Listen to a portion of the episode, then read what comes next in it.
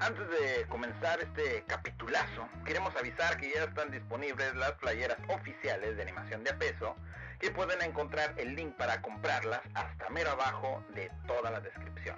Pueden apoyarnos monetariamente y la verdad nos ayudan para seguir creando capítulos como el que hoy vamos a tener.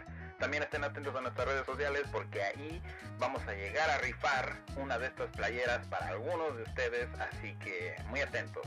Así que sin más, sin más, preámbulos, pues a darle que es muy ya chavos.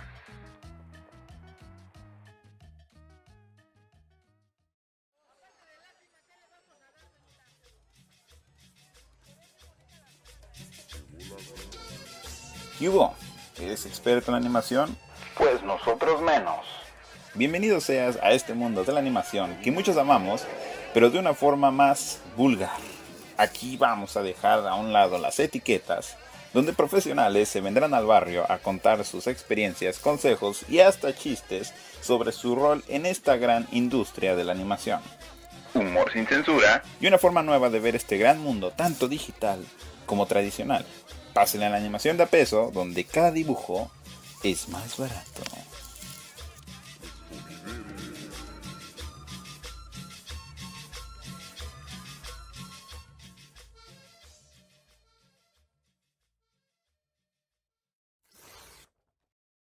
Sacamos, sacamos el audio y uff, ya quedó. Pues bienvenidos sean, chavos, a esto que es su podcast, Animación de Apesta en el capítulo 5. Y tenemos un, un invitadazo que yo la verdad no tenía idea de quién era, pero después de darle su estalqueada, eh, pues eh, siento que es bastante importante para poderlo llegar a tener aquí en este podcast, su podcast Animación de a peso. Y antes de cualquier cosa, eh, quiero darle el micrófono a Gama para que Gama se, haga presente en este podcast. Pues bueno, yo aquí estoy presente como, como siempre en todo capítulo. Pero pues bueno, yo la, verdad, la verdad, pues yo casi no sé quién es, pero pues bueno, ahí, ahí, pues que nos vaya contando de, quién es, qué hace y de dónde salió, ¿no? Y luego, fíjate, mm, habíamos tenido unos problemas como para tenerlo aquí, eh, pues no coordinábamos con tiempo y todo eso, ya ves, estábamos hablando de eso, pero por fin lo llegamos a tener aquí, así que, Gustavo Cosío, por favor, esté presente y dinos quién eres tú. Hola, ¿sí me escuchan? Sí. Eh, sí, ¿qué, onda, ¿Qué onda, chavos? ¿Cómo están? Eh, soy Gustavo Cosío. Y pues empezamos, digo, ando medio ocupadillo, tengo un montón de cosas que hacer. Digo, pues no he llegado a donde estoy por estar haciéndolo podcast, ¿no? Pero no pasa nada, se me tomó un tiempillo. Dije, pues estos chavos se ven buena onda y todo, pues vamos a hacer la entrevista. Digo, he visto que dura como una hora su programa. Pues a ver si lo podemos mantener como la hora máxima, unos 45 minutos, a lo mejor estaría chido, pero pues vamos viendo, ¿no? A ver qué onda. Pues. Sí, sí, sí. Bueno, sí, sí, sí, o sea, sí, sí lo podemos mantener una hora. Digo, pues a ver, digo, sí, sí. Me harían un favorzote, ¿no? Un favorzote. Sí, claro, pues, pues tampoco, tampoco no queremos robarte tu tiempo, ¿verdad? Pero pues, este, ¿qué tal si, si le empezamos a dar como hablando de, tu inicio, ¿no? De, porque, o sea, nosotros sí dijimos como por ahí algunas cosillas, o sea, sí estalqueamos algo por ahí de tu carrera, pero pues qué mejor que tú nos lo platicaras, ¿no? Ah, claro, sí, como no, digo, mmm, ahorita Gama decía que no conocía mucho mi trabajo, digo, te invito, pues puedes googlear ahí rápidamente mi nombre, te van a aparecer montones de mis páginas, he dado muchísimas entrevistas, he trabajado en muchísimas cosas, yo creo que fácilmente si buscas ahí en Google vas a poder ver de mi trabajo, pero no hay bronca, les platico. Voy a tratar de tomármelo rapidito, ¿no? Para que podamos seguir en lo, de, seguir en lo demás y todo este rollo. Eh, soy Gustavo Cosillo, yo soy artista de storyboard. He trabajado para estudios de animación de mucho prestigio como Anime Studios o Cartoon, acá en México.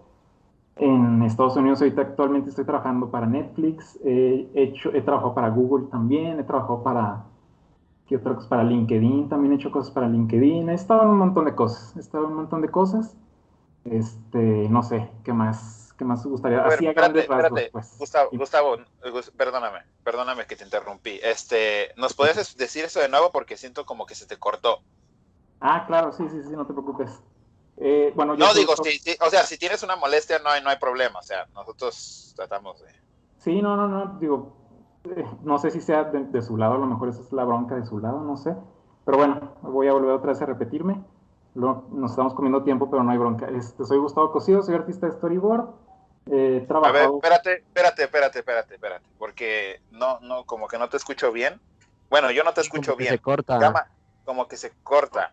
Sí, ¿Puedes, sí, sí. ¿puedes, ¿Puedes decirlo otra vez eso? Perdón, A ver, perdón, ¿eh? No, no te preocupes, digo, yo lo estoy escuchando bien. ¿Me oyen ustedes bien a mí ahorita? Sí, te Un escuchamos poco. bien. Ahí O sea, sí. no, que, no, quere- no queremos que te molestes, ¿verdad? Porque pues pasan estas cosas. Sí, no, no, Este, digo, Pues a lo mejor podemos pausar y volver a grabar, digo, esto nomás nos está quitando tiempo, pero a ver, me voy a pegar el micrófono casi a la boca a ver si lo pueden escuchar No. ahí, ahí me escuchan. No, o sea, lo- no queremos que te, no queremos que te, que, no queremos quitarte el tiempo. O sea, tú sabes de que nosotros invitamos, porque siento que lo estás diciendo mucho y, o sea, nosotros invitamos de buena manera, ¿me entiendes? Sí, sí, en buena No, onda. sí. No, sí, sí, lo entiendo y pues yo también estoy, entiéndanme, a mí lo estoy haciendo como de buena onda, ¿no? Pues para que pues puedan tener como invitados como de mi calibre, ¿no? En su programa. Pero No, sí. no se preocupen, digo, no se preocupen. Vamos a... Bueno, a- ¿Me sea- escuchan ahí? Me imagino que ya me escucharon eso, ¿va? Sí, sí, pues Pues sí, sí se escuchó, o sea, no es como que nosotros no hayamos tenido como invitados de calibre, pero, o sea, sí ya hemos tenido grandes, ¿no? Como Marvy, que no sé si, pues, o sea, él es director, ¿me entiendes? Tú eres artista de storyboardista. Mm, Ah, claro, digo, no, sí, Marvick, uy, no, yo, Marvick, lo- las cosas que le enseñé a Marvick para que haya llegado a ese puesto de director, ¿no? Si les contara. Pero bueno, pues no, no pasa nada, no se preocupen, sigamos. No, pues tampoco, no, tampoco, o sea, no queremos hacerte sentir incómodo, ¿verdad? Queremos que las cosas salgan bien. Eh, no queremos que te sientas ofendido, que, o sea, te tengamos a ti, ¿no? Y que ya hemos tenido antes a directores de animación. Sí, sí, no, no, sí, digo, no sé, ¿sabes qué? Siento como que ya traen una actitud medio pesadona, la verdad, mm, no me siento ya muy cómodo, pero No, ¿qué pues hacemos? es que, Vámonos ya, si quieren no, rápido. no, o sea, noso- nosotros, nosotros te invitamos de buena manera, no es como que sí, nosotros... sí, en- sin, sin mal plan, todo, todo chido, todo. Sí, o sea, todo tranquilo, no es como que andamos de mal plan ni nada. O sea, si tú estás así incómodo, o sea, eso es muy tu problema, ¿no? No es como que... Sí. No sé, digo, ya siento la actitud medio pesada, ¿eh? La neta, digo, no sé, lo siento medio pesado. Ah, ya, ya le cortamos aquí, ¿no? Ya. Le cortamos con el mame aquí, ya. Ya se me está espantando, hinche Luigi. No manches. estabas acá, viene en el papel y, ay, cabrón. Luigi, sí, de... No manches, qué pedo. cabrón. Yo estaba enojando de verdad, ¿no? Yo estaba bien prendido el Luigi. Ah, pinche vato, ¿sabes? Ah, Mamón, ahora decía. Pinche Muy bien, muy bien, muchachos. Qué Al- poca madre. Han sido los seis minutos más porque, porque Gustavo, Gus, Gus, Gus, porque sí somos compa. Gus, Gus Gus, nos dijo de que sí. hicimos esto para que, para que se dieran a, a una, una lucida de lo que es llegar a tener a invitados. Es para engancharlos, ¿no? Para engancharlos y ya, pues ya si quieren oír las demás mamás, ya lo más aburrido, pues ahí ya lo escuchan, pero si no, por lo menos ya los primeros seis minutos ya se engancharon de perdido. A huevo. Y en la descripción voy a poner, nos la pasamos horrible con Gustavo Cosío, pretenciosa. poner, Ándale, sí, sí, sí, sí, aparte así como, híjoles, un- pues bueno, pues ni todos, aquí está la entrevista. Ya no, así que le decimos, ya que. Pues ya está. ¿Cómo ves de que estamos aquí ya? Ahora sí ya estamos bien tranquilos. Ahora sí otra vez. Bienvenidos al quinto capítulo de animación de a peso que, como ya vieron, empezamos, pero con todo, ¿eh? Y, este, y, o sea, lo invitamos con cariño, o sea, fue, fue algo bonito, no crean que fue a huevo, en serio. todo, todo fue una broma, fue una broma como en el rey grupero ahorita. Claro, Todo tranquilo, todo bien. Como decías, como me decías tú, ¿no? Y del poeta del poeta de Adal Ramones, de Adal Ramones, no, no, mames. que ya. Uf, pasó, a la, pasó a la, al lado legendario de la televisión humorística de México. Bueno, no, pues, pues ya ahora sí, si quieren, díganme qué onda. Ahora sí vamos en serio. No, ya, en serio, este, mira, originario De Ciudad Juárez. De Ciudad Juárez. Eso, eso lo agarré ahorita apenas, ¿eh? De que nos ¿Ah, dijiste que te investigamos. Ya, ya, vamos a hablar bien. este, pues, o sea, has trabajado de storyboardista en muchísimas cosas. Tienes una mentalidad, eh, pues, chingona, la verdad. Yo, pues, te digo, te sigo en, en, en, Facebook y muchas de las cosas que pones y todo eso. Y lo que hiciste en todo octubre, que la verdad se me hizo poca madre. Yo estaba ah, todo todo lo que subiste y pues sí, o sea, es, es un honor que estés aquí y yo quisiera como a tratar de hablar de tu carrera, de lo que has hecho hasta ahorita, pero ya ahora sí, bien, bien, bien. Bienvenido seas, Gustavo Cosío, Animación de Apesa. Este tu Oye, muchas gracias. Un gustazo tenerte. Muchas gracias, chavos. Gracias por invitarme. Yo estoy emocionado, estoy emocionado. He visto, he visto las entrevistas que han hecho, están muy padres. Me, me late mucho como el estilito que traen de, es como más informal el rollo, ¿no? Más como, como dicen, o no sé si dicen, a lo mejor los, les estoy hablando por ustedes, pero que dicen así como del barrio, ¿no? Que es como la entrevista del barrio y todo. sí, así es. Se me hace súper chido, entonces pues muchas gracias por invitarme. No, hombre, gracias a ti por haber aceptado. De buena manera. De buena manera. Claro, ¿no? Sí, sí. Pues bueno, Gus, ¿qué te parece si ahora sí nos empiezas a hablar de ti, de tus inicios, de tu mordedura de araña y de ahí empezamos a agarrarnos porque hemos ahí escuchado que hasta en la familia del barrio ¿eh? y todo eso, así que... Ah, en la familia del barrio. Vamos a tratar de, agarrarnos de ahí, sin albur. Órale, órale, va, va, va. O con albur también, no hay bronca. De agarrar fuerte y firme. de agarrarnos fuerte y firme. Este, pues bueno, ya como dijeron ahorita, yo soy de Ciudad Juárez. Eh, me fui a vivir a la Ciudad de México allá como en el 2010, este, porque quería trabajar en esto de la animación. Pues, pues, desde que estaba obviamente aquí en Ciudad Juárez, es, muy similar la historia mía de, o como dices lo de la mordedura de, araña, ¿no? A muchos de los artistas que, que, has tenido, que han tenido ustedes en su, en su programa, de que pues veían caricaturas o les gustaban los cómics y querían dibujar de niños, todo eso es eso en mí fue así también, tal cual. O sea, no me voy a, ahondar mucho en eso porque pues es más de lo mismo.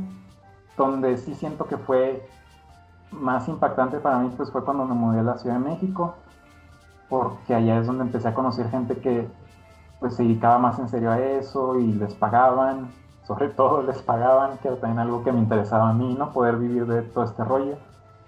Eh, acá en Ciudad Juárez hice algo de animación muy levecito con una señora que tenía pues como un proyecto en el que hacía videos eh, didácticos para niños que hasta la fecha, es sorprendente, hasta la fecha lo siguen presentando en las escuelas públicas de aquí del país.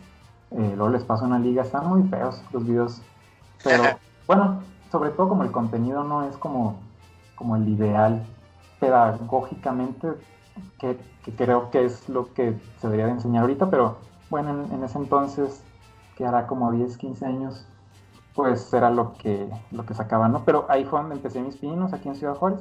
Este, ahí aprendí muchísimo, eh, más o menos como el proceso de la animación. Ya yo lo sabía porque pues, leía muchísimo, me gustaba mucho leer sobre cómo se hacían las cosas. Entonces yo trataba de consumir todos los libros que tenía en cuanto a ese tema.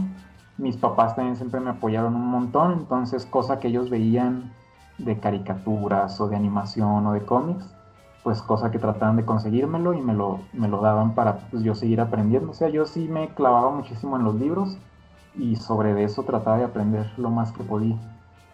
Este, yo estudio diseño gráfico también, algo que también he escuchado en sus programas que varios de los que estamos en este medio aquí en México estudiaron por falta de otra cosa, ¿no? Por, por falta de poder estudiar otra cosa como más especializada y yo nomás estudié diseño gráfico porque vi que había una carrera, vi que había una clase de animación, dos clases de hecho, animación 1 y 2, como a la mitad de la carrera. Y dije, no, pues de aquí soy, ni modo, me he hecho todo lo que sea de diseño hasta llegar ahí a esas clases. Ya que llegué ahí, pues me, me, desilusionó un montón porque pues prácticamente nos empezaron a enseñar cosas que yo tenía en un libro de animación que ya había visto, ya no lo sabía de memoria. Entonces para mí sí fue así como que, ching, pues ya pues no me lo sé. Pero por fortuna pude entablar buena relación con la maestra y ella fue la que me, me contactó, me acomodó pues en este, en este pequeño proyecto de animación aquí en Ciudad Juárez. Y fíjate que creo que voy a hablar mucho de eso de lo de los contactos. Sí, para mí ha sido muy, muy importante eso de los contactos. O de, como le dicen, el mentor networking, ¿no? También. Sí. Pero, pero ha sido muy importante ahorita que les estoy platicando esto, desde que estaba en la carrera, pues he entrado así muchísimo a los trabajos que, que he tenido por medio de, de, recomendaciones o por amigos que me dicen, oye, aquí andan buscando, o, o oye, eh, les dije acá que tú trabajas en esto, que te interesa. Entonces eso ha sido como parte primordial de mi carrera, la verdad, de los contactos y las amistades, sobre todo. Sí, primero, pues, o sea, hasta, ¿cómo se dicen? Las palancas, nada, no es cierto. Pues, no, no, no. No, la verdad, pues, no, no, yo no me agüito porque a esas personas les agradezco yo un montón, o sea, a todas las personas, no quiero mencionar nombres, pero a lo, a lo mejor ahorita de las personas que me han como, contact, como conectado con estos estudios o con estos diferentes trabajos, pues sí los voy a mencionar porque sí les, pues les agradezco un montón todo, la confianza, ¿no? Primero que nada, así de que no, pues este vato trabaja chido. Y no, bueno, pues a ver. Y yo la verdad es que también es modestia aparte, pero sí me esmero siempre que entro a trabajar en algo nuevo. O sea, así digo, no, pues este, primero que nada, como para no quedarle mal a la persona que me contactó, ¿no? Así que no, pues no manches, este vato me está recomendando. Y luego voy a hacer una chamba cagachilla, pues no, mejor me aplico, ¿no? Eh, entonces esta, esta maestra, eh, creo que ahorita ya no es maestra, pero se llama Alejandra, Alejandra Ochoa, y ella estaba en la universidad, era maestra cuando yo estaba estudiando, y me contactó, me, me conectó aquí con este estudio pequeño. Ahí en ese estudio pequeño, pues haz de cuenta que pues era dibujar nomás, hacer animaciones, y era en papel, o sea, lápiz y papel, y entintábamos a mano también todo. Estaba, fue como una escuelita, pues, haz de cuenta que lo agarré como una escuelita. Sí, claro. Este, ahí duré un rato, duré un rato, ahí conocí a la que ahorita es mi esposa también.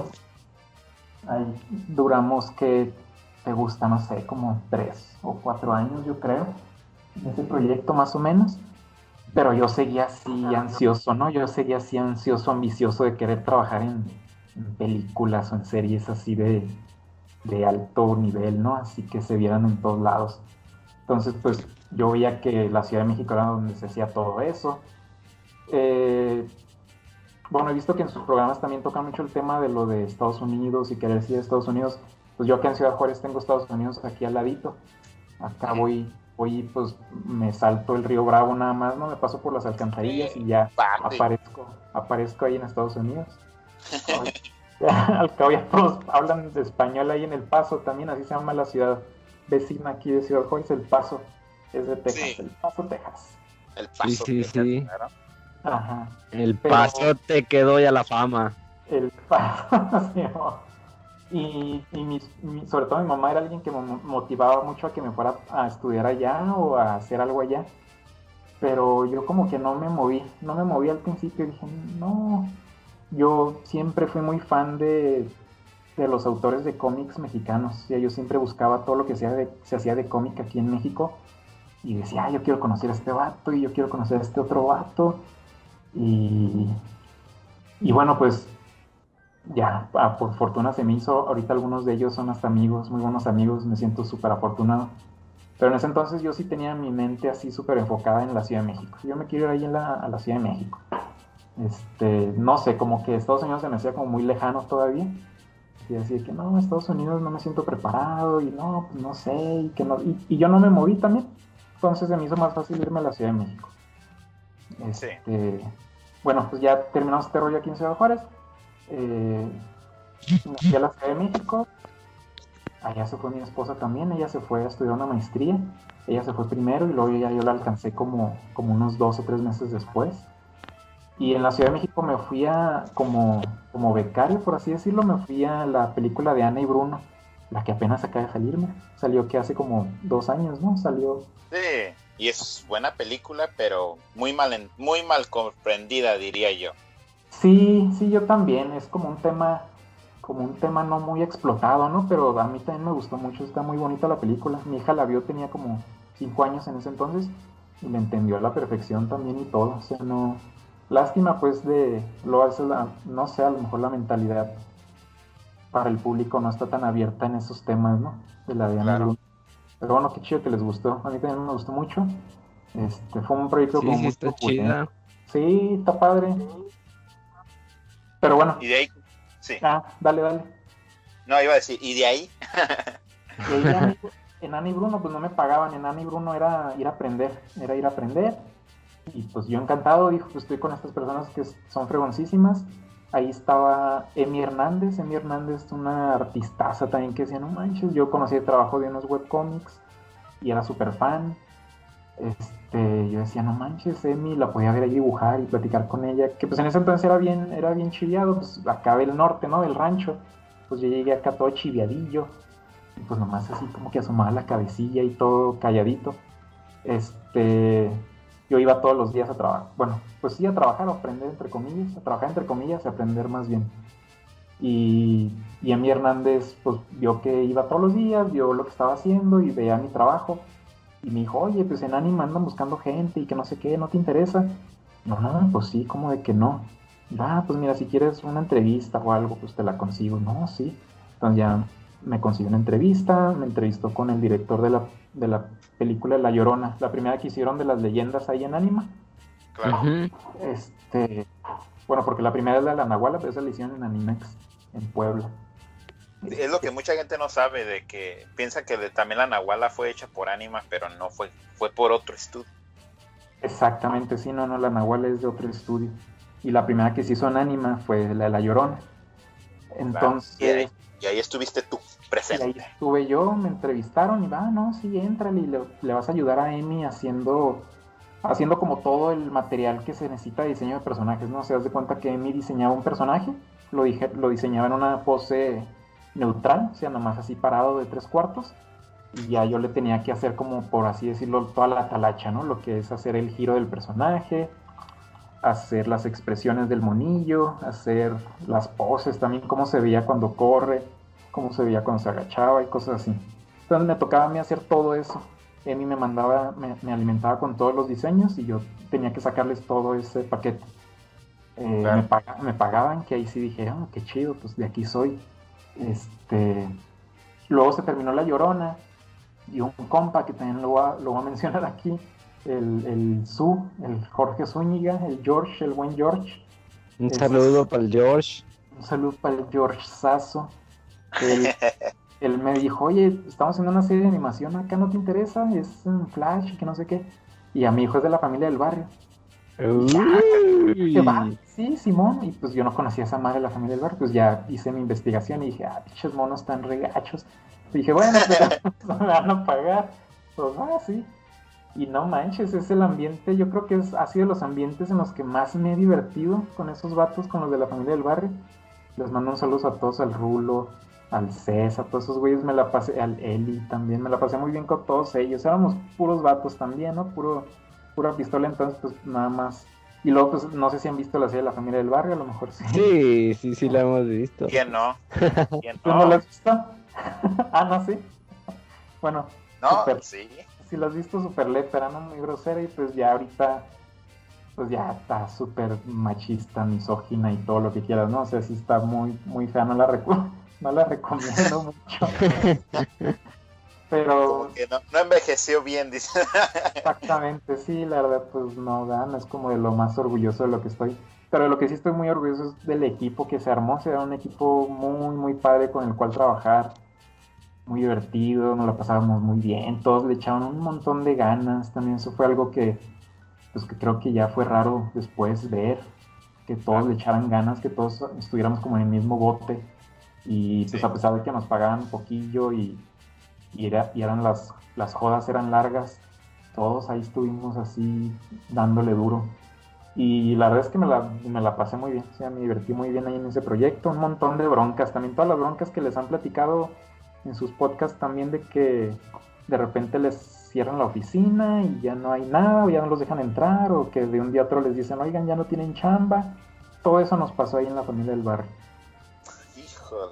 Y ahí me hice mi primera compu, gracias a, a algo así, eh, que nos dijeron, pues agarren lo que puedan porque ya mañana ya no va, van a cerrar este lugar. Pues bueno. Este, Sí, híjole. Sí, me salí. eh, a, a la vez que estaba en la familia del barrio, estaba haciendo freelances para Anima.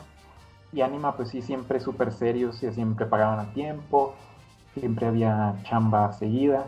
Entonces, pues poco a poco me fui yendo más hacia anima, ¿no? La familia del barrio me la pasaba muy bien, pero pues era muy, ¿cómo se dice? Muy volátil, ¿no? Era muy Sí, volátil. claro. Entonces, pues ya, terminé yéndome a anima. En anima duré un montón, duré como siete años, yo creo. Trabajé, Órale.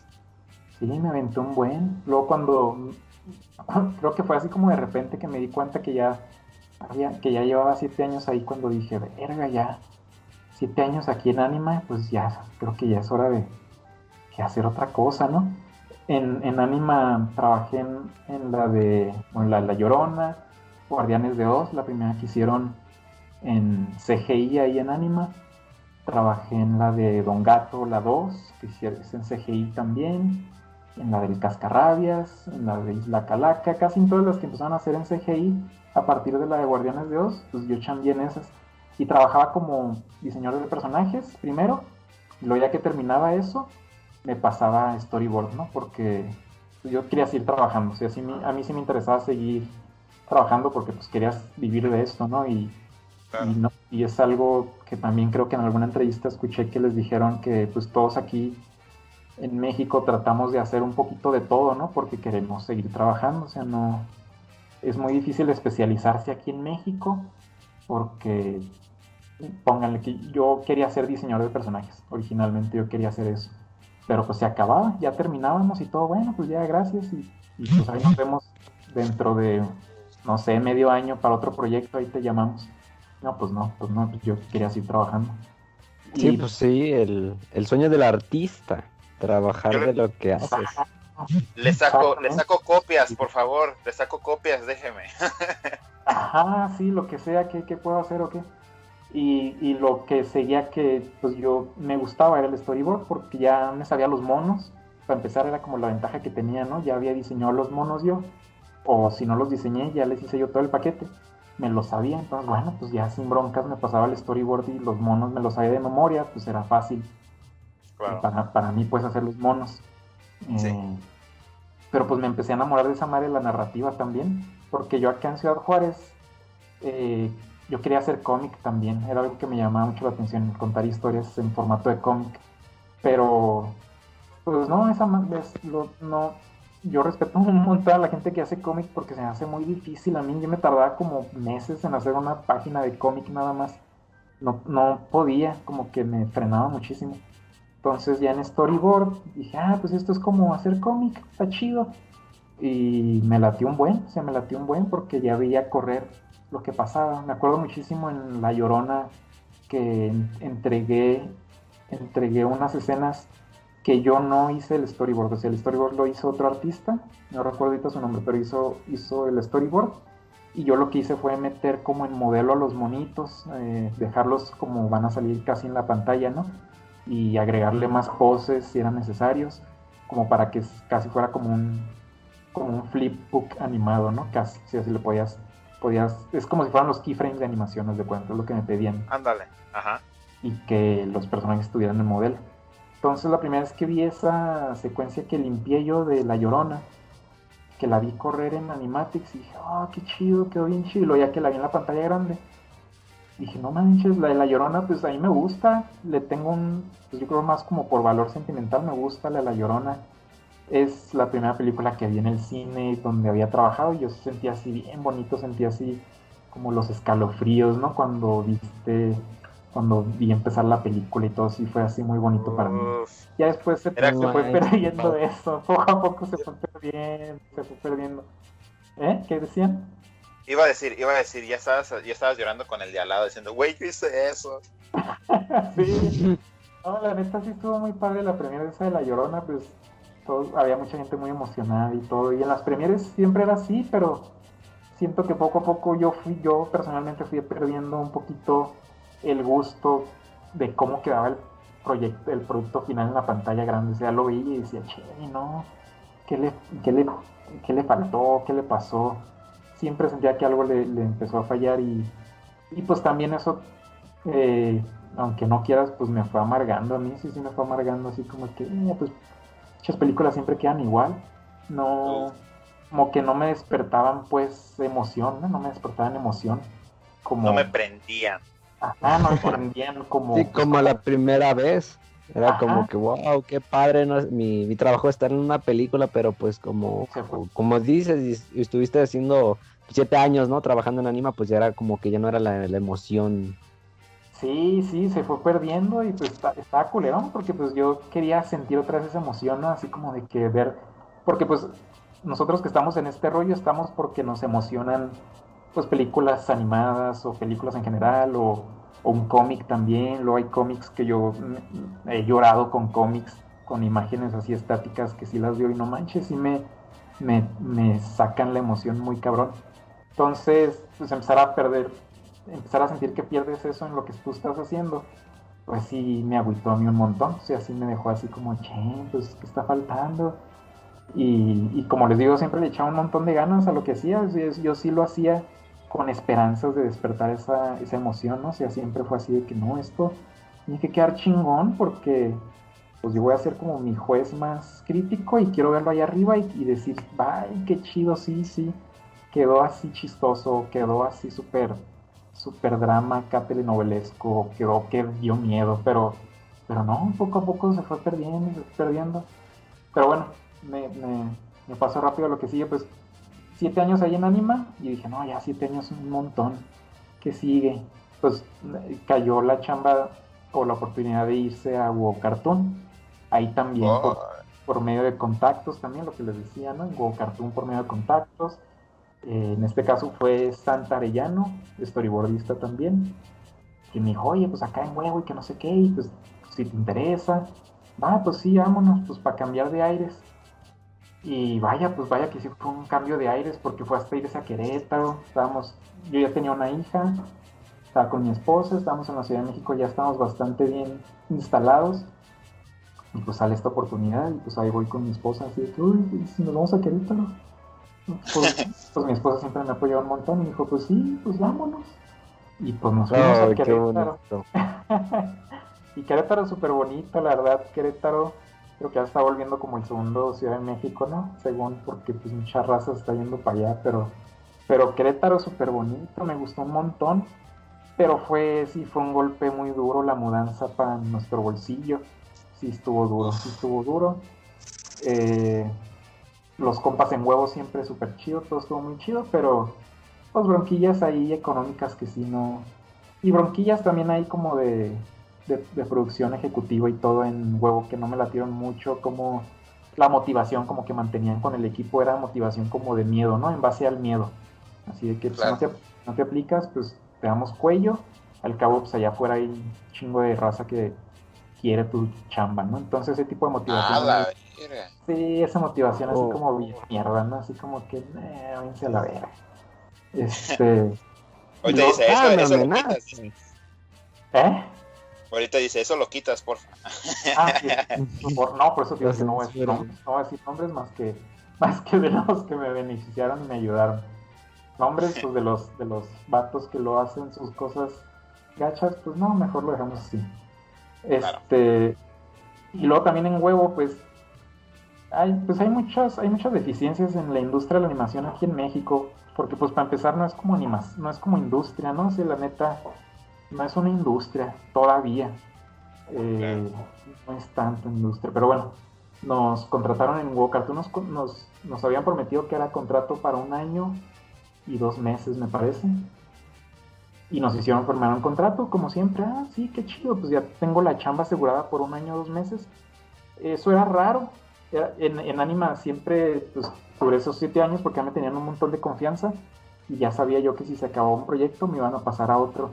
La verdad es que Anima estaba, es- ya estaba muy cómodo en Anima, estaba muy cómodo y también por eso les agradezco un montón a Anima de que me soportaran tanto tiempo. Pero en huevo, pues sí fue así de que, oye, pues va a ser chamba aquí de un año o dos meses. ¿Te interesa? No, sí, que está muy bien. Va. Toma este contrato por siete, por siete meses. A ver, espérate, pero ¿qué no es de un año o dos meses? No, no, sí, pero primero es el de siete meses. Y luego ya que se acaben los siete meses, pues ya te damos el otro. Entonces esa jugada se me hizo así como, eh, se me hace que pues estos vatos primero me quieren probar siete meses para ver si sí funciono y luego ya me dan el otro de los siete meses, ¿no? Pero se me hizo una movida medio, pues acá medio chacalona porque pues, era irse a, a Querétaro, era mucho movimiento pues, para irse nada más siete meses. Sí, pues no, no valía la pena. Sí, pues no, no, dije, y luego pues esto de, lo, de rentar inmuebles y todo este rollo que ahí siempre te piden un año. Entonces dije, bueno, pues vámonos pues a ver qué pasa. Este, y no, pues por fortuna les gustó mucho mi trabajo, estaban muy contentos con mi trabajo en huevo también. Pero les digo que no me gustaba mucho cómo mantenían la motivación del equipo. Entonces pasaron los siete meses y se me acercaron y, oye, no, sí, que queremos que sigas en el próximo proyecto y aquí está el contrato y no sé qué. Y pues yo aproveché y dije, no, ¿saben qué? Pues muchas gracias, pero pues ahí nos vemos. Y los dejé, dejé huevo después de siete meses y me regresé a Anima Studios, me regresamos a la Ciudad de México otra vez, otro fregazo al bolsillo, mi pedo. Y este, en, la segunda vez que me regresé a, o la primera vez más bien que me regresé a Anima, pues ya fue como director de episodios en esta de las leyendas, la segunda temporada, ¿no? Uh. Ya como director, porque yo también dije, oye, pues a lo mejor ya, pues ya, ya tengo mucho, mucha carrera, ya debería de pedir algo más, algo más acá, más alto. Y, le, mandé un mensaje a Mariana Suárez, también le mandé un saludo a Mariana Suárez, una persona que me ayudó un montón ahí en Anima, en mi carrera. Y dije, oye, pues. Un saludo. sí, un saludo. Quiero seguir trabajando en Anima otra vez, quiero regresar, pero pues que, que hay pues ya algo más acá, más como para arriba, ¿no? Y ya me dijo, ah, no, sí, pues de las leyendas y que no sé qué. Nada, va. Ya le entré ahí, este, y pues tuvo más o menos la experiencia. No voy a andar, no voy a ahondar mucho en esto de leyenda segunda temporada porque fue como medio agridulce. Eh, dulce en el sentido de que el, dulce en el sentido de que el equipo fue súper chido. Agrio de que la persona que estaba a cargo del proyecto no me gustó mucho cómo lo llevó a cabo y también volvemos a lo mismo de las motivaciones medio mierdillas, ¿no? O sea, si eran motivaciones muy pesadas, o sea, si eran si eran como motivaciones en base a insultos o a, o a, como a meter miedo también. Y eso nunca, nunca me ha gustado. Estamos haciendo caricaturas, estamos haciendo caricaturas que primordialmente van como para los niños, ¿no? Entonces como, ¿por qué te pones así? No, no se me hacía chido eso. Entonces, bueno, pues ya terminé eso de leyendas. Para este entonces en Anima conocí al Jorge Gutiérrez. Un saludo. ¡Oh! Me voy a brincar así súper rápido ya. El Jorge. El Jorjazo. Sí, súper chido el Jorge. Lo conocí en Anima porque él fue el que pichó el proyecto de Guardianes de Oz, esta que les platiqué la primera de CGI ahí en Anima. Era como su idea, la de la película esta. Entonces, la pichó él, trabajé yo en esa, pero ahí no lo conocí. Pero después empezó a desarrollar un proyecto como tipo serie, como un piloto, querían hacer como un piloto para una serie que se iba a trabajar con Anima, con un, estudio en España, y Jorge era el creador de la serie. Entonces Jorge pues dijo, quiero que la pre, la preproducción se haga ahí toda en Anima. Entonces, pues recomienden ustedes quiénes son como los, los buenazos en arte, los buenazos en storyboard. Y pues otra vez Mariana Suárez dijo, no, pues este vato está pesadillo. Pues ya me invita a mí. Y dije, ah, qué chingón, órale. Y ya me presenta al Jorge. Y este es el Jorge, pero pues todo por Skype, ¿no? Y este, yo conocí al Manny, las aventuras del Manny, pero no, no, no veía la serie, no la veía, no, no, no, no sabía de qué trataba, nada más conocía a los personajes. Y ya es el creador de Manny, el tigre. Ah, órale, qué chido. Ah, pues ni que lo odian y todo, órale, pues qué chido. No, sí, sí ya me pichó lo que él quería, hice el storyboard en un fin de semana, me lo eché porque pues también estaba como súper inspiradillo. Y este, se lo presentamos al Jorge, el Jorge súper encantado, me mandó sus notas, de volada las sacamos, y así quedó ya. Y después visitó el estudio Jorge junto con su esposa Sandra, y llegaron y, ay, es el Gus, y que el Gus, y el del Bordic, no sé qué, y yo así que, ah, no mames, qué chido, sí, sí pues ya foto y todo, ¿no? Súper chido el Jorge, se, portó muy buena onda. Ya en base a eso hicimos otro proyectillo ahí en Anima y luego después me contactó, esto fue antes de Huevo Cartoon todavía, después me contactó para un corto que iba a hacer con, o que hizo más bien con los de Google, cuando tenían un proyecto que se llamaba Google Spotlight, Spotlight Stories, creo que se llama como Spotlight Stories, que eran cortitos animados que subían a YouTube y que los podías ver así como en 360, ¿no? Que te pones estos lentes acá del, como del VR y volteas para los lados y ves todo, ¿no? Y mientras pasa una historia ahí. Entonces el Jorge iba a hacer una, iba, hizo un corto con ellos sobre eso y pues me buscó y me dijo, oye, pues quiero que tú hagas el storyboard. No, pues sí, como chingados, ¿no? Pues era algo para Google, este, pagaban en dólares, ¿no? Aparte, dije, no, pues sí. Órale, no, pues sí. Con, con, Jorge también dije, no, pues este dato es bien movido, trae un chorro de cosas, su estilo súper bonito, o sea, el estilo que tiene el Jorge es muy único y, y está muy cabrón. El, el, estilo, el estilo que tiene Jorge está muy, muy lindo, muy bonito. Entonces, pues le entré, se hizo esa madre del Google. No sé si han visto ese corto, se llama el Son of Jaguar, el hijo de Jaguar. Está oh, sí, sí, sí. ¿Lo han visto? Está en YouTube. Claro, está, claro, sí, sí. Está chido, está muy bonito. Eh, terminé eso y luego ya fue que me fui a huevo y estuve en huevo un rato. Y luego me regresé a Anima a trabajar en Leyendas 2, ahí estaba en ese rollo. Cuando el Jorge ya me había dicho, pues mantenía, mantenía relación con él, mantenía conversación con él por medio de, pues, de las redes sociales, ¿no?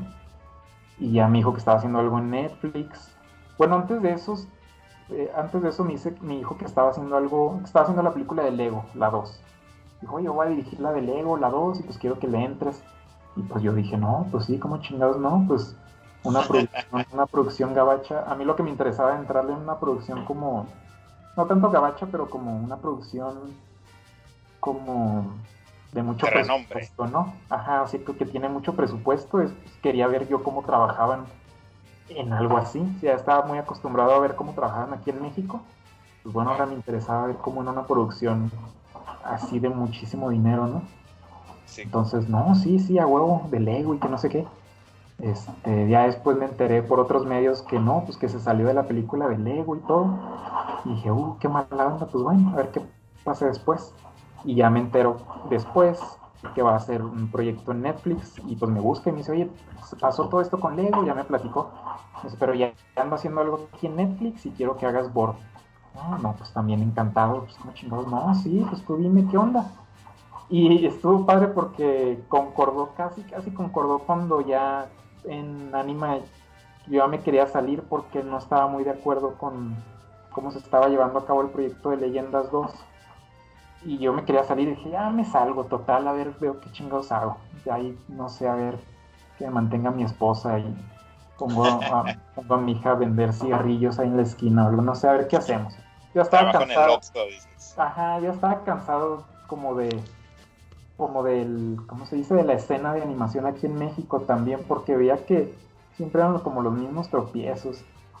Y ya estaba cansado también la gente así lo gente prepotente que estaba como en los altos mandos también. Ya estaba cansado. Ya me voy renuncié en Anima. Eh, Niurka también Niurka se que era una productora de Anima súper buena onda.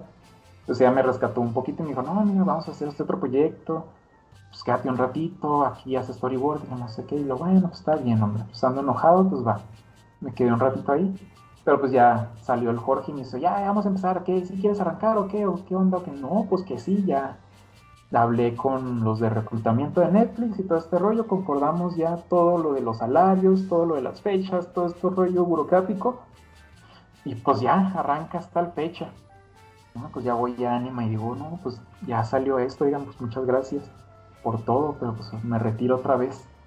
Y, y pues ya, me salí, trabajé desde casa, no, eh, no en, Netflix no dan visa, no dan permisos de trabajo pues para irse a trabajar allá al extranjero. Al principio para mí sí fue así como, y qué mala onda, pues sí me gustaría trabajar allá, estar, sobre todo porque quería estar con el equipo, conocer el equipo, ver cómo trabajaban y todo. Dije, bueno, no hay bronca, o sea, no hay bronca. Ya, sobre todo ahorita, pues ya todo el mundo está trabajando desde casa, ¿no? O sea, la verdad es que se puede trabajar así y nos hemos dado cuenta ahorita. Entonces dije, no, no hay bronca. Súper emocionado cuando vi el proyecto de Netflix, bueno, pues si no saben, se llama Maya and the Tree. Ah, ya si buscan en Google, ahí les, sale, info de eso. Ajá. Cuando si lo buscan en, Instagram, ahí va a salir. Ajá, ya en, Netflix ahí está, pero no se ve nada todavía, nada más está todo el titulito ahí bonito. Ya está programado. Ya, ya, ya, ya. pues cuando me mandan, me empiezan a mandar todo el material de arte y todo, no, pues no manches, me caí para atrás y así fue así como, uy, no mames, este, pues un proyecto muy cabrón. O sea, aquí en México también hemos hecho proyectos muy cabrones, pero pues les digo que siento que había algo en lo que se caía luego muchas producciones, no todas, pero muchas producciones lo siento que se caían en, ya en el proyecto final. O sea, que lo estamos viendo en la pantalla, había el ritmo, no sé, había algo que a mí siempre decía, no sé, no sé si es el hecho de que yo trabajé en ellas y las estoy viendo ahí y pues uno es siempre muy crítico de su trabajo. No sé, Maya todavía no sale, igual y Maya también me voy a sentir así, no sé, pero bueno, pues vamos a esperar. Pero, cuando pero ¿cuáles eran?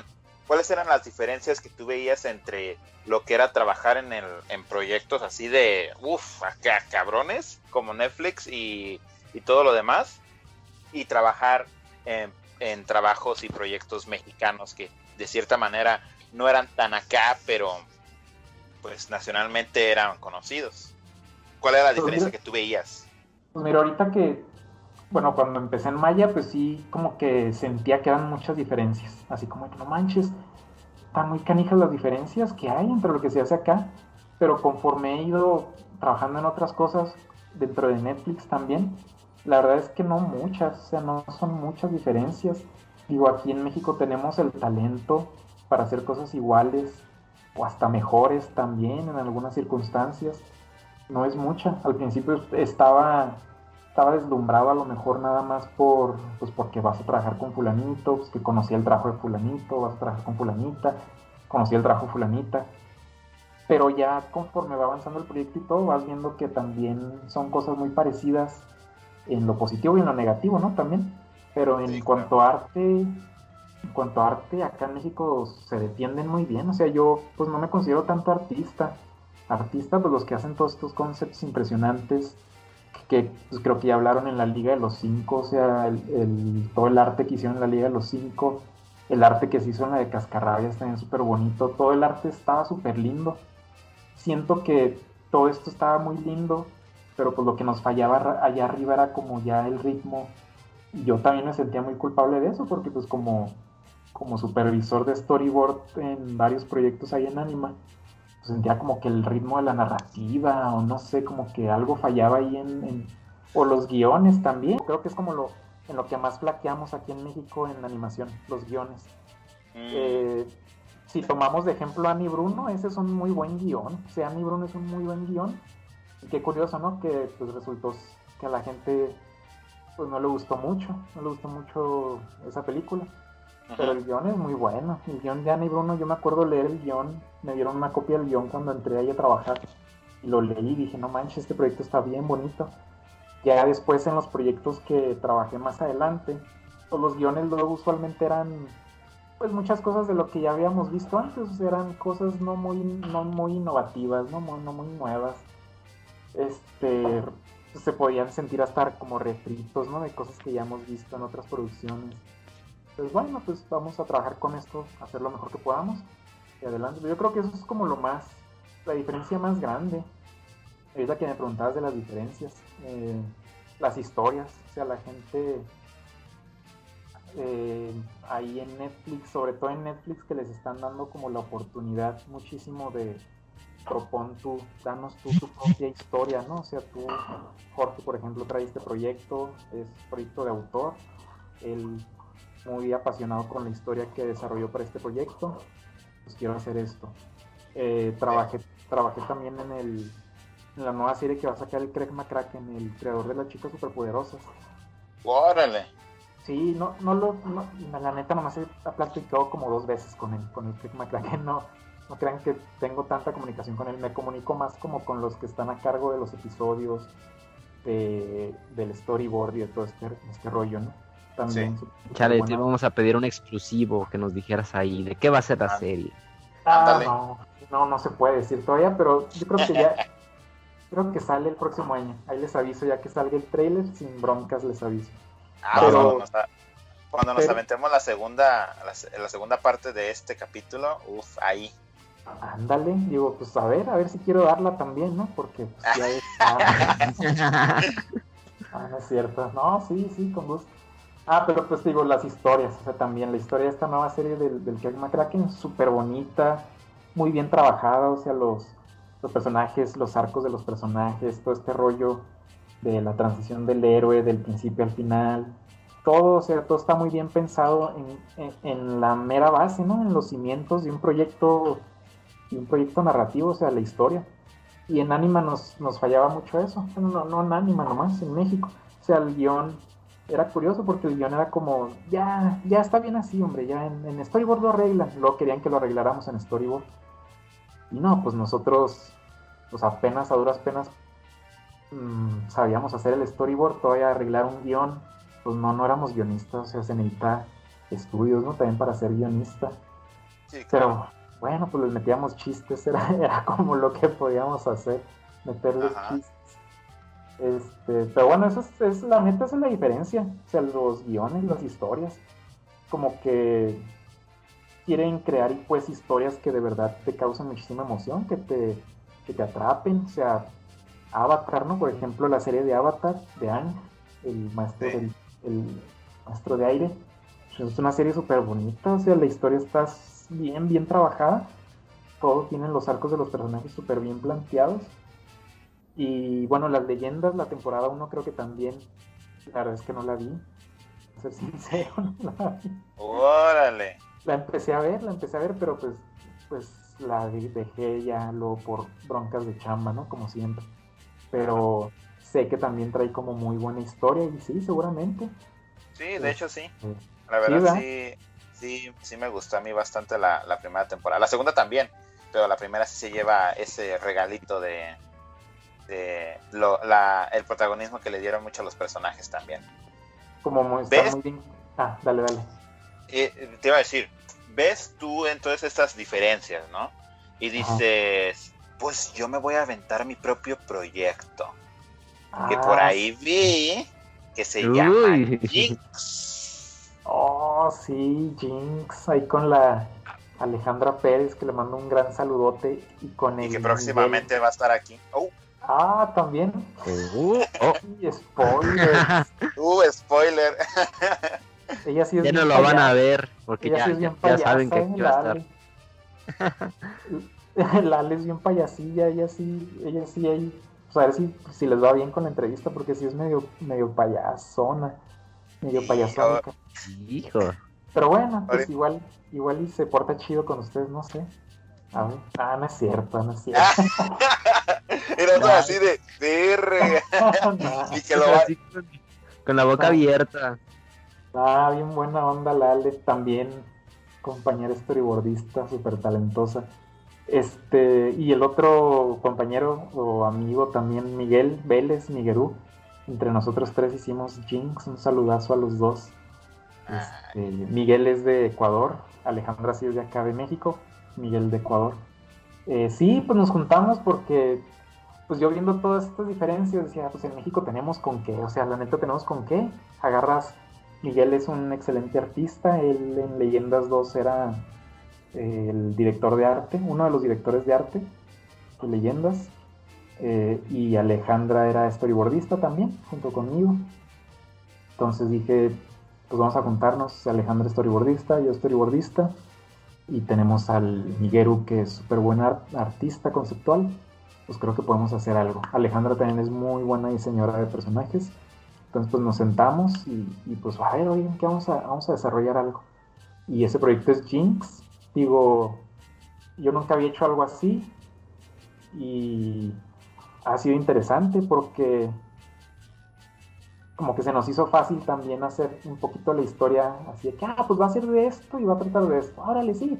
Ahora pues vamos a lo que nos gusta, ¿no? Vamos a diseñar personajes, vamos a diseñar locaciones y todo, pero pues íbamos dejando atrás como la historia, ¿no? Así que, eh, sí, lo, lo, vemos de qué se va a contar y qué va a pasar pero ya que nos empezaba a alcanzar el tiempo o que nos atorábamos en algo, ¿no? Así que, oye, pero ¿qué más personajes? O, oye, o ¿esto dónde va a pasar? Bueno, pues ya teníamos que regresarnos a la historia. Y pues sí, es complicadísimo, sí es muy, muy complicado. No siento que Jinx ya lo tengamos así súper cerrado y el mejor proyecto narrativo de la historia, ¿no? Pues para nada, pero está muy interesante. tener ¿Nos puedes todo decir esto. un poquito de qué va? Sí, este, bueno, no sé. Fíjate que no sé. Sí, no sé porque pues le tendría que preguntar, como Alejandra y el Miguero, ellos pues son creadores también, no sé, no me los quiero brincar. Pero así pues a grandes rasgos es de un chavito que despierta una maldición por querer hacer un reto de internet en un cementerio. Órale. Esa era la esa era la premisa, es un chavito que quiere ser un videoblogger, eh, popular acá como de estos de YouTube, y se le ocurre que por medio de un reto como muy oscuro, muy este, peligroso, decide hacer el reto y por medio de este reto despierta una maldición en un cementerio. Entonces esa era, esa era la idea, esa era la premisa por la que nos basamos, porque... despierta al rey Ramsés. ah, mira, está chido, lo voy a apuntar acá. Este, y, sobre esa premisa nos fuimos, nos fuimos a desarrollar arte, hicimos mucho arte, muchos personajes, porque es lo que hacemos nosotros, mucho arte conceptual. Pero ya que empezamos a platicar más sobre la historia, y lo, oigan, ¿y esta maldición qué va a ser? Y no, pues esto y esto. Y ah, ok, pero ¿por qué? Y ah, no, pues por esto, por esto. Y ah, ok. Y pues ya todo lo escribíamos en las juntas que teníamos, las llamadas. Y luego ya lo, lo y lo, oigan, pero esto no casca con esto que va a pasar después. Ay, sí, de veras. Y lo, oigan, pero si pasa esto, y ya dijimos que este personaje hacía antes esto, pues como que no queda tampoco. Y ay, sí es cierto. Entonces nos empezábamos a, a dar cuenta que pues teníamos que trabajar primero bien la historia, por lo menos una estructura así, más o menos cerradita, ¿no? Y así Sí. y nos conflictuamos y pues ya estábamos dentro del Pixelatel también, ya estábamos en el bootcamp, cuando todavía teníamos muchísimas broncas, muchos agujeros en la historia, en los personajes. Por fortuna pues nos ayudó muchísimo el bootcamp del Pixelatel para pues, poder como componer un poquito mejor la historia. Y lo quedamos como finalistas, estábamos muy contentos, mientras seguíamos trabajando también la historia, o sea, todavía viendo cómo desarrollar esta historia mejor. Y pues no fue fácil, o sea, como les digo, pues yo no soy guionista. eh, Miguel y Alejandra pues tienen experiencia en sus campos también. eh, pero pues creo que todos teníamos un poquito de eficiencia de, pues, de, guion, de guion, pues o sea, no éramos expertos en guion. Pero bueno, hicimos lo que pudimos Sí. y nos, nos gusta lo que tenemos ahorita. Sabemos que todavía tiene como sus bronquillas, pero pues nos gusta, o sea, nos gusta. Creo que caímos en, en historias también de horror, que es creo que algo que sale mucho de aquí en México, ¿no? En cuanto a contenidos, queremos hacer como horror para niños, pero algo que nos decían con los ejecutivos que nos sentamos es de que eso casi no se ha explotado mucho en, en Estados Unidos, pues, porque la mayoría de los ejecutivos eran estadounidenses. Y nos decían que allá en Estados Unidos casi no se, no se explota mucho eso de, de terror para niños. Y bueno, pues casos que conozco es pues Gravity Falls, ¿no? Pero Gravity Falls maneja así como horror, eh, suspenso, misterio.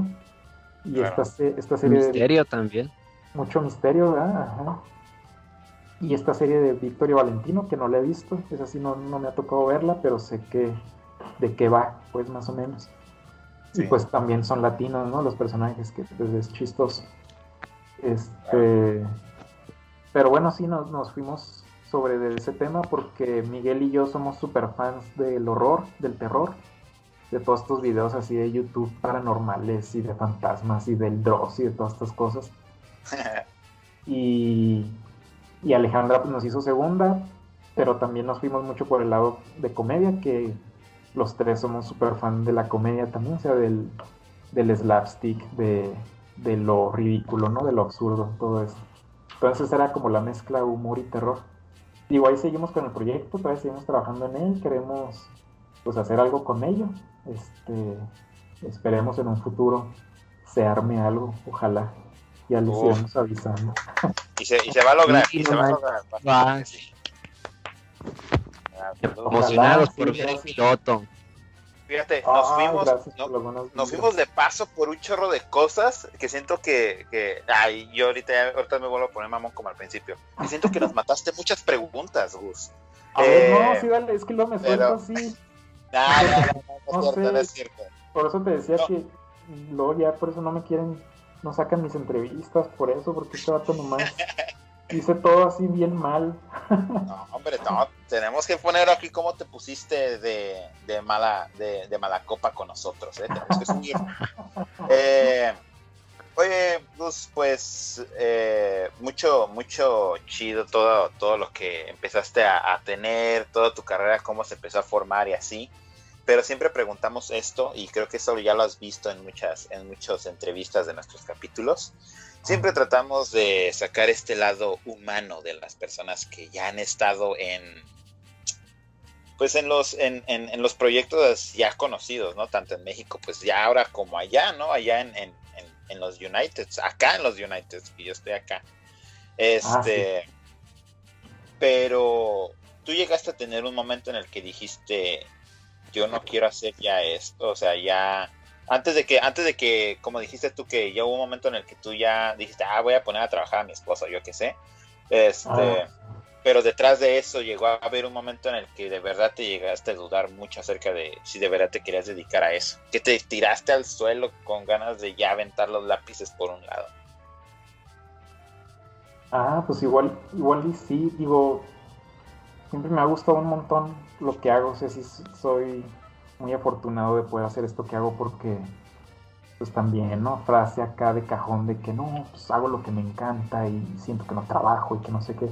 Yo pues, sí trabajo, ¿no? Pero sí hay veces en las que digo, no manches, qué chingón que puedo hacer esto y que me paguen porque hay veces que lo estoy haciendo y, y de esas veces que ni te das cuenta, ¿no? O sea, lo estás haciendo no automáticamente, pero los, estás como bien metidote así en la zona de que nada más estás pensando 100% en lo que estás haciendo y las cosas sientes que están fluyendo así, te están saliendo así naturales, porque tú estás viendo como justo lo que justo lo que estás poniendo en el papel o, bueno, en, en, digital, en la tableta, justo lo que tienes en la cabeza lo estás poniendo así. Entonces yo muy contento de poder hacer esto.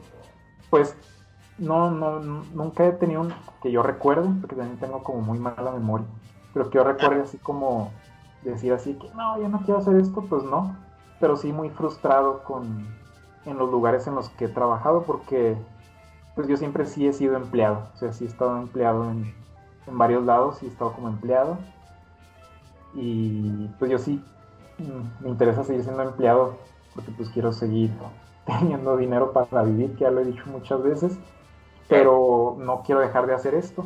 Más bien donde me he frustrado es como en los lugares en los que estoy empleado. O sea, así de que, pues, que ¿por qué no hacen las cosas de otra forma? ¿O por qué no se aplican en este sentido?